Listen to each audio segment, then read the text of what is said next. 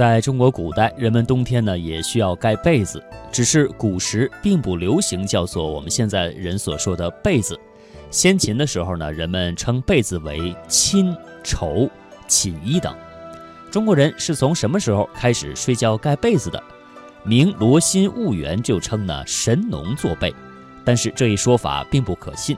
那作为附体的被子，应该与遮体的衣着出现时间差不多，甚至呢会更早一些。被子是附体之物，它的出现是人类生活质量和文明程度提高的标志之一。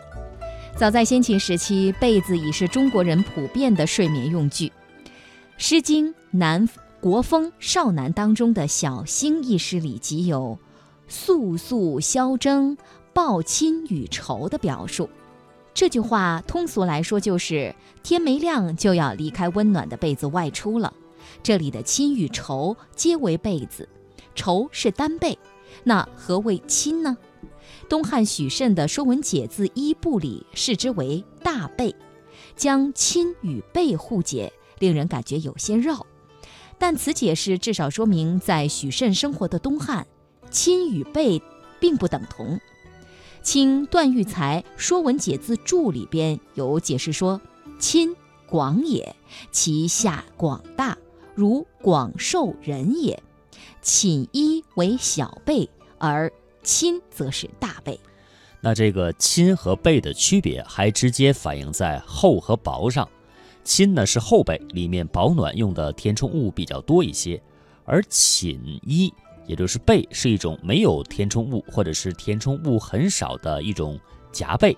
寝衣呢是午休这类短暂休息的时候用于附体的，所以古人又称寝衣为小卧被。那么，古人盖的被子和今天的被子一样大吗？有多大呢？古人的被子大小与使用者的身高有关，就像做衣服一样，量体制被。记录孔子言行的《论语乡党》里有这么一说：“必有寝衣，长一身有半。”意思是呢，休息的时候要有小被，长度是一个半身高。据司马迁《史记·孔子世家》里边记载，孔子长九尺有六寸，以汉尺来算，其身高约在两米二二；即使以孔子生活时代的周尺来算，身高也在一米九一。据此可知，孔子盖的被子应比一般人的大很多，长或在三米三，短也有两米九。啊，这是刚才谈到的古人盖的被子啊，大概有多大？那么又有多宽呢？哎，这个其实古人盖的被子是有大小厚薄之分的。那么宽度是多少？古人一般是以幅来衡量布帛的宽度，所以呢，幅也被也是被子的一种宽度单位。据《汉书·食物志》当中记载，布帛广二尺二寸为幅，长四丈为匹。那么汉尺的二尺二相当于现在是半米多一点。从史料的记载来看，古人盖的被子最小的宽度呢是一幅。那么，根据《太平御览服用部九被引谢成的《汉书》记载，杨旭为南阳太守，以清率下，帷卧一服布，拜胡止补之。杨旭是东汉官场上著名的清官之一。作为相当于今天地级市市长的官员，其所盖被子仅仅一幅宽，被子破了还用纸糊上，可见其清廉的程度。一幅宽的被子应该是小孩用被，或者呃，并非冬天情况下短暂休息的时候附体用的。古代成人所用的单人被一般不会少于两幅宽，双人大被都会在三四幅宽。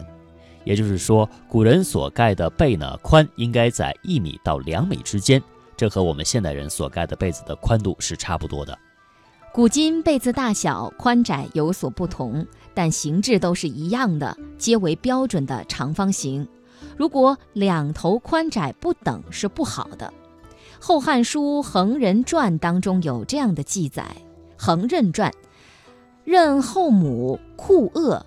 藏啊，常赠任，做未做二服机种被，是这样解释的：一米宽的单人被本来就不大，那么横人的恶后妈还将被子做的前宽后窄，所以根本就没法盖。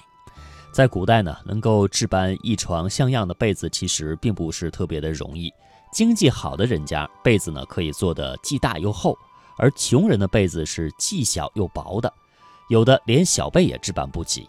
但是由于被子是御寒之物，所以古代乐善好施的人常会在冬天给穷人送衣送被，以表达关爱。现代流行的“送温暖”一词，可能就是由那里演绎出来的。古代二十四孝故事之一“枯竹生笋”的主人公孟宗是三国时吴国人。孟母很重视儿子的品德教育。据《太平御览》引《列女后传》，为了让儿子与优秀学生多交往，孟宗的母亲做十二幅被给儿子戴上。六米多宽的被子可谓超级大被。邻居不明所以，孟母是这么解释的。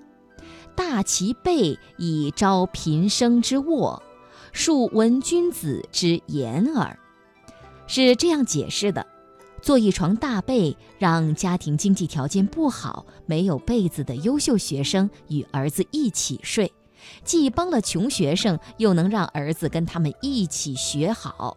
看来孟母真是用心良苦啊。